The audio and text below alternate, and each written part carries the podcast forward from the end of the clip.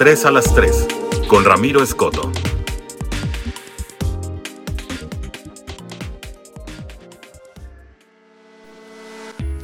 ¿Qué tal? Bienvenidos a esto que es 3 de 3, ya en el tercer episodio. Hoy, hoy vamos a platicar un poco acerca del tema de salud, lo que está preocupándonos a todos en materia de abasto, de servicio, y es que han sido tres años con lo que pareciera ser el mismo sonsonete, pero ahora con narrativas diferentes. El gobierno federal se ha dado cuenta que los medios de comunicación no mienten, que todas las manifestaciones que se han dado afuera de Palacio Nacional son reales y que no son montados bajo ninguna circunstancia para desestabilizar al régimen. No, no tiene nada que ver.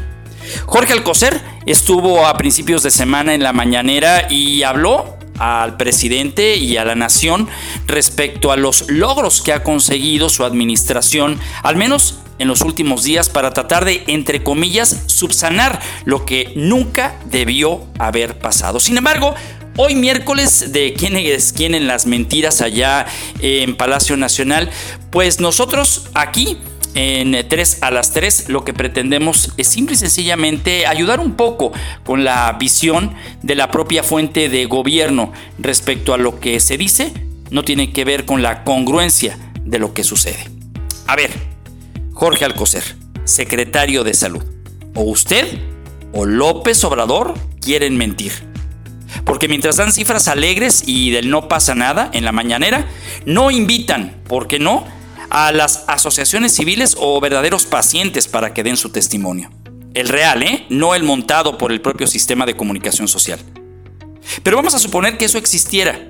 Entonces, al día siguiente o ahí mismo, la descalificación estaría con los ponentes. Los afectados a quien se les pondría en el lugar de un desestabilizador o un enemigo de la 4T como ya ocurrió. Pero ahí le van algunos datos. Primero, es falso que haya habido el nivel de desabasto de medicamentos antes. El número de recetas sin surtir en el Instituto Mexicano del Seguro Social aumentó ya al 218%. El número de quejas por desabasto en el sistema de salud que inventó la 4T, llamada INSABI, aumentó un 498%. Lo anterior no lo digo yo, ¿eh? Es de acuerdo al informe de Mapeo de Desabasto de Medicamentos en México, que está elaborado con base en solicitudes de transparencia respondidas por el propio gobierno. Anteriormente, el IMSS realizaba un programa de compras consolidadas de manera anual para todas las dependencias de salud. Este proceso era muy técnico y tomaba aproximadamente siete meses, pero todo inició cuando se propuso la llamada centralización por parte de la Secretaría de Hacienda, argumentando que las compras que se hacían antes eran para ciertas farmacéuticas y propiciaban la corrupción. Bueno, se hizo también a través de una reforma. La iniciativa fue presentada por Mario Delgado por petición del propio Andrés Manuel López Obrador. Y ahí es en donde también usted y yo y nuestros representantes en el Congreso, pues no le hemos dado seguimiento.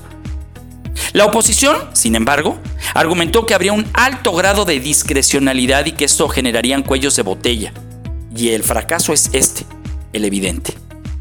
Los errores en las compras consolidadas provocaron desabasto en varios hospitales.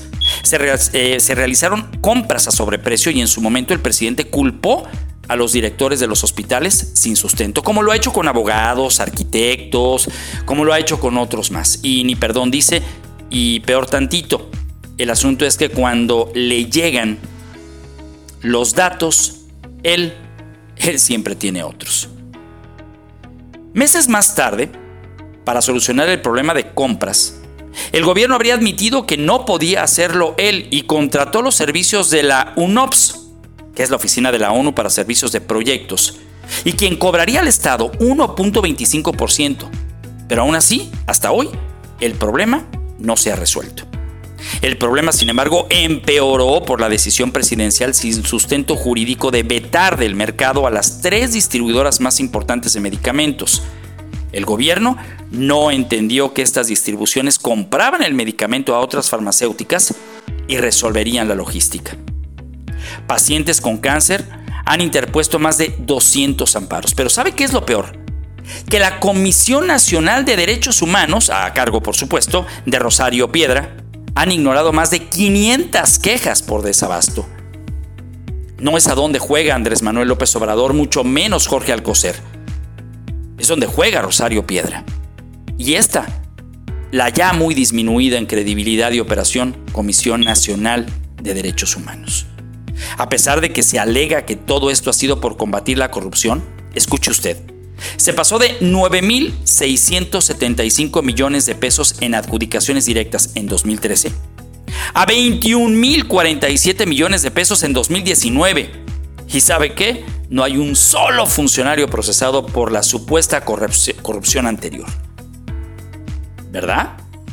¿De esto hablará el presidente de México, Andrés Manuel López Obrador, en la ONU? ¿De la corrupción que también se está dando en el IMSS, en el INSABI, en el sistema que puso la Secretaría de Salud para subsanar el desabasto? Es escupir al cielo. O si lo quiere ver desde otra perspectiva, dispararse en el pie. La segunda de 3 a las 3. Y no salgo del tema de salud. Aunque la vacunación va viento en popa, lenta, pero viento en, viento en popa a comparación de países como Estados Unidos, y no hablo del tema del número de vacunados, sino también del asunto de la idiosincrasia y de la manera en la que los mexicanos estamos respondiendo al llamado de la vacunación, que ha sido positiva, y a tal grado que el pleito ahora es para que se vacunen a los menores de edad.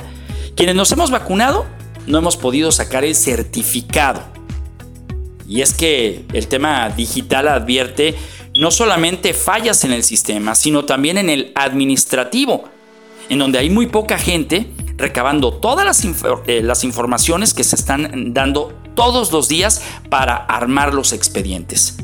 Vacunas como la de Cancino, por ejemplo, que no es reconocida prácticamente en ningún lugar del mundo como para poder ingresar a otro país que te pida un certificado de vacunación, son los más rezagados pero al final del día te lo tienen que entregar.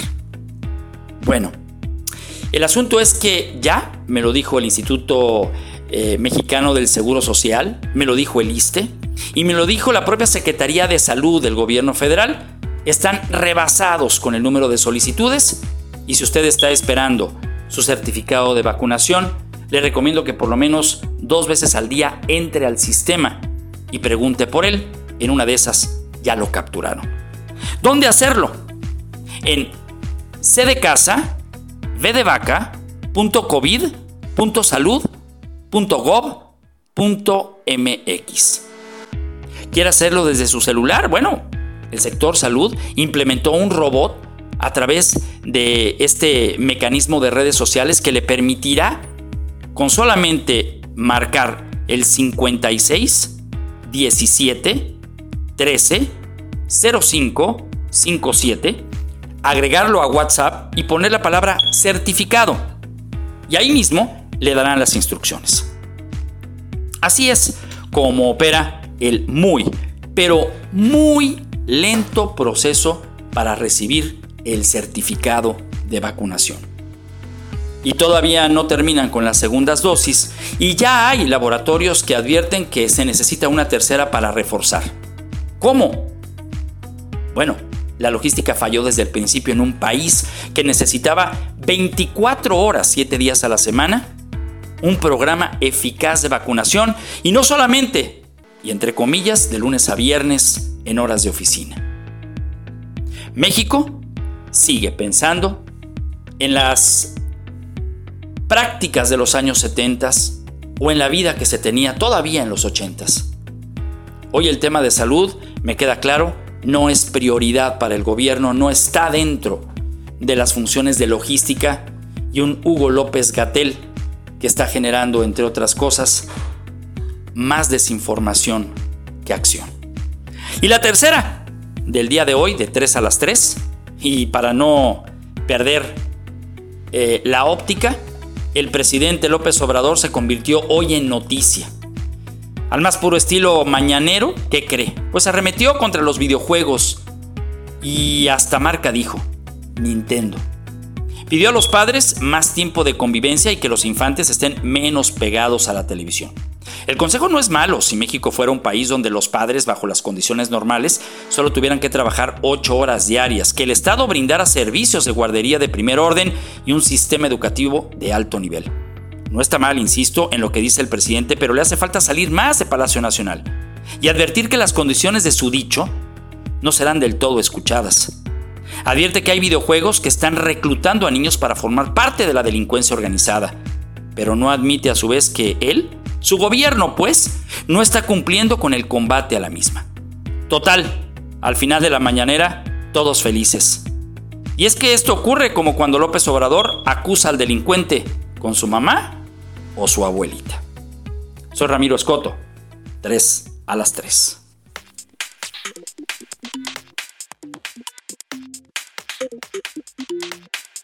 Tres a las 3, con Ramiro Escoto.